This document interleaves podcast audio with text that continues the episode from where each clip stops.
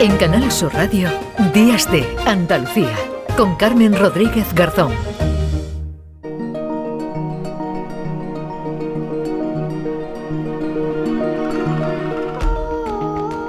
Juan Luis Artacho, ¿qué tal?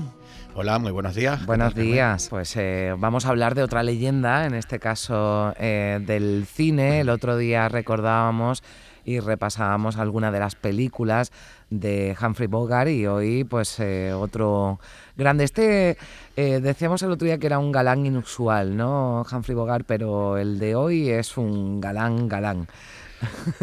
Es un galán, con mayúscula, ¿verdad? Sí, un galán inimitable. su cuarta esposa tuvo cinco. Ah. Dijo de él eh, que, había hecho de, los modales, de la cortesía y del estilo algo tan excitante como Humphrey Bogart, eh, una buena pistola. Ah. Pues bueno, hay la diferencia de estos dos, de estas dos leyendas. Decíamos que era uno de los, de los grandes mitos de la historia del cine Bogart pues Cary Grant igual, a esa misma altura. Estamos hablando de uno de los cuatro o cinco grandes, grandes actores y, yo cuando empecé a ver cine de pequeñito y veía que salía Cary Grant, pues decía, yo quiero que me queden los trajes también, sobre todo los de mil rayas, que son nadie, la historia del cine le ha quedado igual. O me acuerdo en Charada, que salía en una ducha se mm. metía ahí con Audrey Hepburn y tal, y, salía de la bañera, salía de esto y, sale perfecto. Perfecto, con la raya del pelo intacta, con esa sonrisa pícara. muy pues guapo, guapísimo, un hombre muy atractivo, eh, una y, desde luego pues un actorazo, ¿verdad? Vamos a repasar alguna de sus películas porque, bueno, pues hizo un poco de todo, ¿no? Porque lo, vimos en, comedias, pero también, eh, bueno, pues en películas de de, suspense, ¿no? En dramas también, o sea que, digamos que tenía varias facetas, ¿verdad? Actor todoterreno, no solo era mm. ese encanto que transmitía, que ya eh, para Hitchcock ya era más que suficiente, mm. eh, con el trabajo en muchas películas, en Sospecha, en, bueno, en numerosas películas maravillosas, en Encadenados, como mm. estaban Encadenados, que tiene uno de los mejores besos de la historia del cine siendo algo tan complejo como él que, que bueno, después hemos ido sabiendo y no, no, él no lo llevó nada bien el, tema de su homosexualidad. Él tenía una relación oculta con varios actores, entre ellos Randall Scott, que lo acompañó hasta el último día, hasta su muerte, y aunque estuvo casado cinco veces, y quizás por eso, pues bueno, nunca trascendió lo suficiente, pero ahí tenía él muchísimas dudas.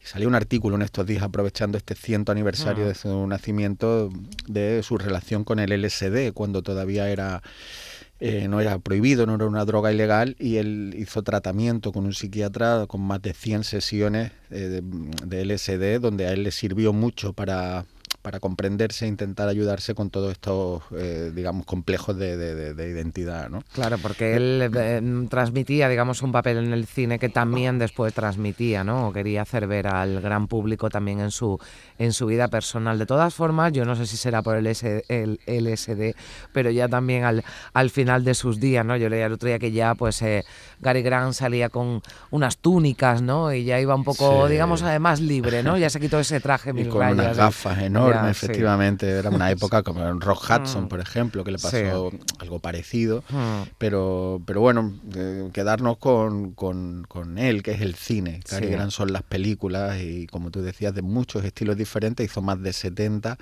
y alguien que solo pensar en él, pensamos en entretenimiento, pensamos en diversión, pensamos en sofisticación, pero también en inteligencia. Era alguien que tenía ah. ese punto. Y también por contar última anécdota y pasamos con la selección de películas que hemos elegido de él, eh, Billy Wilder, que eh, adoraba a Cary Grant y eran íntimos amigos, nunca pudo hacer una película con, con él, siempre lo estaba buscando, pero él ya tenía otro proyecto, ah. pero coincidía mucho en, fiestas y en, Hollywood. Ah. y, y Wilder, que lo adoraba, siempre decía, pero tenía una cosa que era muy tacaño. Entonces él ah, iba como una fiesta a Cary Grant, que tenía muchísimo dinero, pero entonces Wilder le provocaba y le decía, eh, eh Cary, en la casa de, no sé, de Fred Cineman o de unos directores de la época, dice, pues han puesto unos altavoces que vale cada uno dos mil dólares y él ya toda la cena, todo el cóctel estaba diciéndole a su mujer, a los amigos, ¿sabes que los altavoces valen eso? ¡Qué locura! ¿Cuánto valdrá entonces? No sé cuánto. ¿no? Era alguien con muchas peculiaridades que ya te digo que no nos han trascendido la gran pantalla, pero alguien eh, que nos, nos, hace y nos ha hecho muy, muy feliz. Bueno, pues con el tacaño Gary nos vamos a, eh, a ir a algunas de, de, sus películas. ¿Cuál es la primera, Juanlu? Pues una de las colaboraciones con, de los directores con el que ha trabajado, y decíamos antes Encadenados, que quizás sea uno de sus grandes, es con Alfred Hitchcock, que lo adoraba por, por esa fisicidad que él tenía, y hemos destacado pues con La muerte en los talones.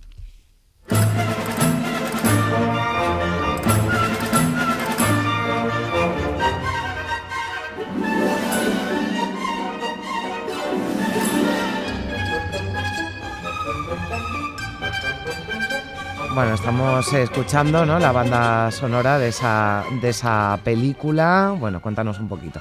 Bueno, estamos escuchando esta auténtica maravilla de Bernard mm. Herrmann, otra de mm. las colaboraciones que ya hemos hablado aquí eh, con el maestro Hitchcock, de esta música increíble, como utilizaba las cuerdas. Y bueno, hemos escogido con la muerte de los talones como ejemplo de, cómo Cary Grant es capaz de, hacer de todo, como hace en esta película, donde lo confunden. Es una película que es un absurdo permanente, donde Hitchcock no quiere contar absolutamente nada, le pasa como a Tarantino, pero te va entreteniendo y entreteniendo y no te está, no sabes de qué, porque es una parodia de cine de espía donde él en un hotel llaman por teléfono, él acude a esa llamada, pero a la vez están mencionando el nombre de que unos malos, como en este caso era James Mason, quiere, pues no sabemos tampoco bien por qué, secuestrarlo. Y él acude a esa llamada, lo confunden con él y ya toda la película es persiguiéndolo porque creen que es otra persona y él nunca termina de descifrarlo. Bueno, pues con esta base de película de falso culpable, de madre muy peculiar, con algunos Sí, es una película algo fantasiosa, ¿no? Decías, a mí me gustaba, no lo había pensado yo, la comparación esta que hacía con Tarantino, ¿no? Pero eh, lo absurdo que después todo tiene su lógica, ¿no? Y, da igual, es que da igual. Bueno, y además da igual, exactamente, porque... Es que está tan bien contado, es que es tan maravilloso, él se levanta solo cuando va en ese hotel y va al teléfono y ya no se te olvida la vida, como te lo cuenta Hitchcock. Y de hecho hay una escena esta, donde esta música suena de manera esplendorosa cuando una avioneta fumigadora en mitad de la nada, donde no hay mm. nada que fumigar, cosas te quieren matar desde una avioneta. Sí, eh, con una pistola, ¿no? Desde una avioneta, en fin, como esto. Sí, sí, una ráfaga de, tal, el que está esperando un autobús en el sitio más insospechado del mundo y viene una fumigadora cuando está todo desértico. Bueno, pues estas cosas que solo consigue Hitchcock de dar verosimilitud a lo imposible. Eh, es la película que es el mejor entretenimiento del mundo, donde con esta excusa del espionaje hace su gran McGuffin, lo que él llamaba esa excusa, mientras te está contando otra cosa, yo estoy estoy haciendo aquí el suspense. Mm. Pues eh, elevó a la enésima potencia el engaño, el, engañar al espectador pero sin mentirlo. Y, bueno, esta gran broma que es eh, con la muerte de los talones de las cosas más entretenidas que ha dado el cine ya desde los títulos de crédito de Saul Bass, eh, el título original es North by Northwest. Sí, me, estaba recordando Manolo Fernández, dice, el, título en español, como ocurre con muchas otras películas, no tiene absolutamente nada que ver ¿no? con, el, con el original. Claro, aquí es como toda una escapada que termina oh. en, los rostros de los presidentes, en el Monte Rushmore y oh. tal, que es una, cosa maravillosa que pudieron hacer ahí. Y, bueno, está Martin Landau, está James Mason, está oh. Eva Marie Sand, que venía de hacer eh, con Marlon Brando on the Waterfront, La Ley del Silencio.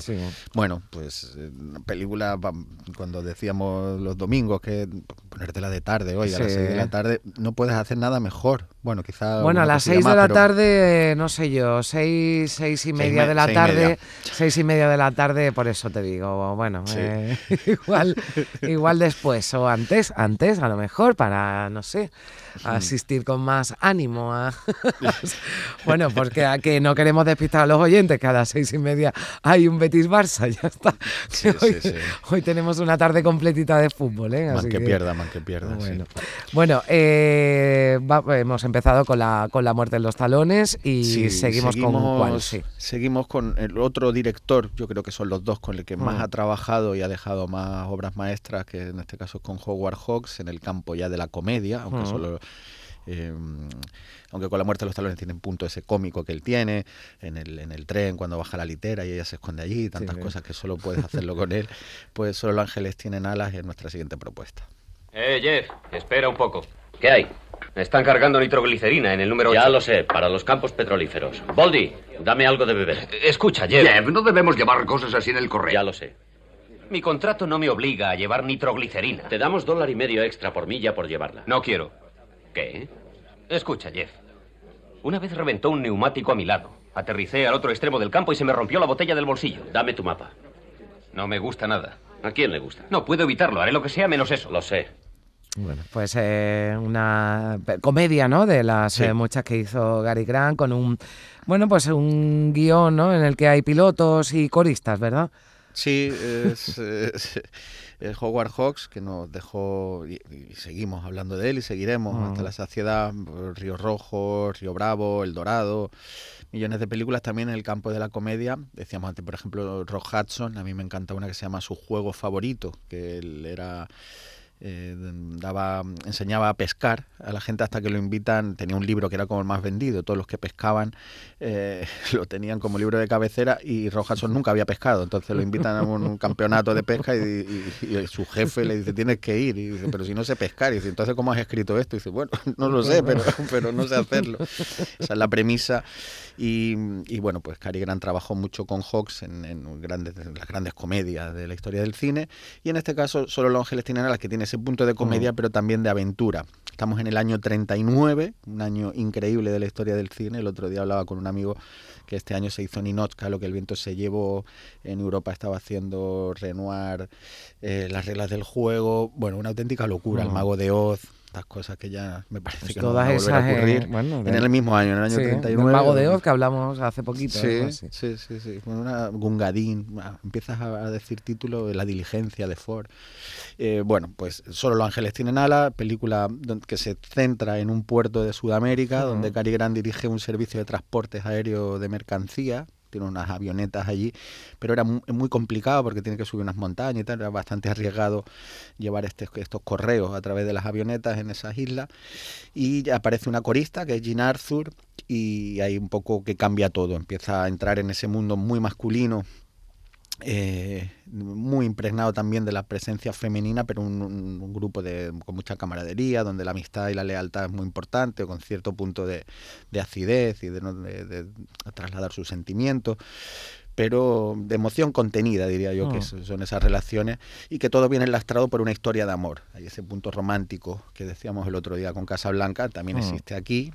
Eh, aparece Rita Hayworth al final en su primer papel eh, que es la que le marca todo a Cary Grant, igual que la Ingrid Bergman de, de Bogart, pues algo parecido.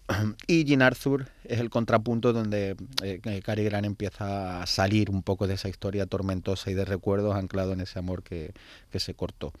Película fatalista, pesimista, con un punto de esperanza al final, pero también entretenidísima, divertidísima mm. y de, diálogos perfectos y una auténtica joya, la verdad, del cine.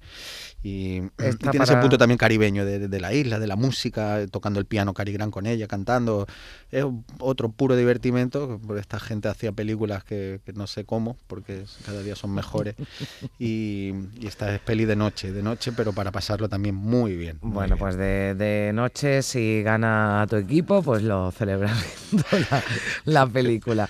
Y bueno, hablábamos de, romance, ¿no? La que viene ahora, pues es una película, ¿no? Romántica donde las haya, ¿verdad? Sí, otro director con el que trabajó em, dos o tres veces, eh, ahora no recuerdo la tercera, pero creo que se hizo otra, con Leo Macarey, eh, tenía La pícara puritana, una comedia donde él está irresistible, hay un momento con una comicidad que está sentado en una silla y se cae, que, está Cary Grant impresionante, como gesticula, un poquito menos que Jim Carrey, no le hacía falta, y, en esta segunda versión de Tú y yo, Ana Fair to Remember, que hizo unos 20 años antes con... estoy hablando de memoria y ahora no me acuerdo de ella, em, y él era Charles Bayer, y 20 años después hacen la misma película, pero es otra diferente, como también le pasaba a Howard Hawks, que hablábamos de Río Bravo y después hizo El Dorado, y que es la misma historia, pero no tiene nada que ver, pues esto igual, esta gente serían capaces de hacer lo mismo, pero no, ya con un peso de melancolía. sus propios remakes, ¿no? De sus, sus propios sus propios remakes, de hecho tú y yo tiene tiene tiene otra otra versión más eh, moderna reciente de Sleepless in Seattle eh, algo para recordar con Tom Hanks. Y, bueno pues tú y yo de, Leo Macarey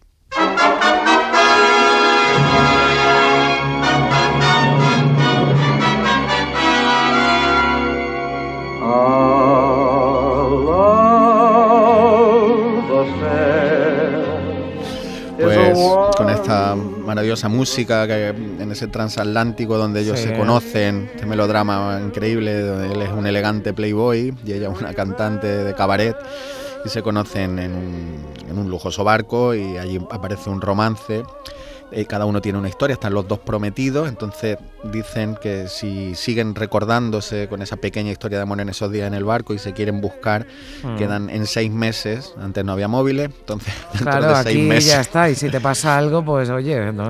claro, pues, uy, cara, ¿qué hago yo con él? Pues dentro de seis meses en el Empire State, ¿no? Estará la premisa mm. y no vamos a contar más por si hay alguien que pues no ha visto este auténtico melodrama que vas a reír y llorar a partes iguales. Es imposible no llorar en esta película, en un momento concreto. Macari sabía eso, hacerlo como nadie y reír también. Recordemos que hizo Sopa de Ganso de los, de los hermanos Marx. Y nada, película, esta la puedes poner cuando quieras, la puedes ver esta, tarde después de comer, la puedes poner por la noche, película... Bueno, ya saben que van a llorar un poquito, pero, pero, bueno, van a pasar bien, exactamente. llorar bien. De llorar de bien, que eso está bien, no llorar de mal, hay que llorar de bien. Efectivamente. Una lagrimita de esta que dice, ay mira, qué tonta, ¿no? Se me ha salido la lágrima, vaya, con la tontería.